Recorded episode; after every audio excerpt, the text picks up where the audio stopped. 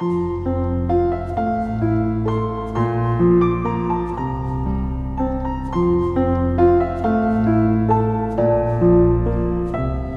家好，欢迎来到金牌公考每日热点分析。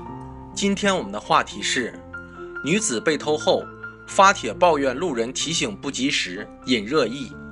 前几天，一条很有意思的帖子在网上引起热议。帖子是由四川的一位女士发的，她因为在商场被小偷光顾，现场一男子告诉她，她的包在进商场门口时就被小偷打开了。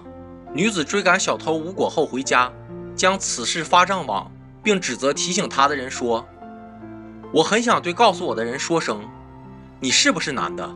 小偷都惹不起吗？在旁边看见为什么不告诉我一声？有这样做人的吗？”此帖一出，引来众多网友炮轰，认为他不谴责小偷，却埋怨提醒者是狗咬吕洞宾。即使当时男子回复。当时自己离得很远，且顾虑小偷有几个同伙一道，也没有获得女士的理解。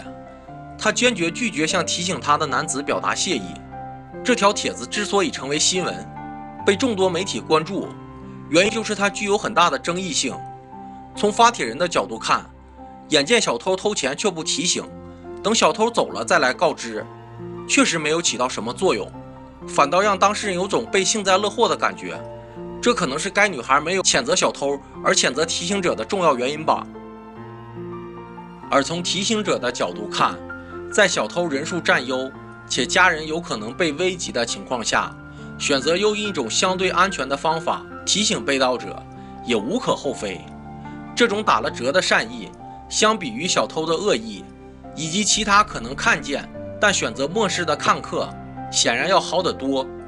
至少。让人感到了该男子对善意的向往。古人所谓对善意应该关心不关己，就是指一个人心存善意，哪怕最终没有达到最佳效果，但至少应该肯定他的出发点和动机。这也许就是吃瓜群众们一边倒指责被盗女士的原因。人家在没有义务提醒你的情况下提醒你，不仅没有得到感谢，反而被骂，实在是本末倒置，是非不分。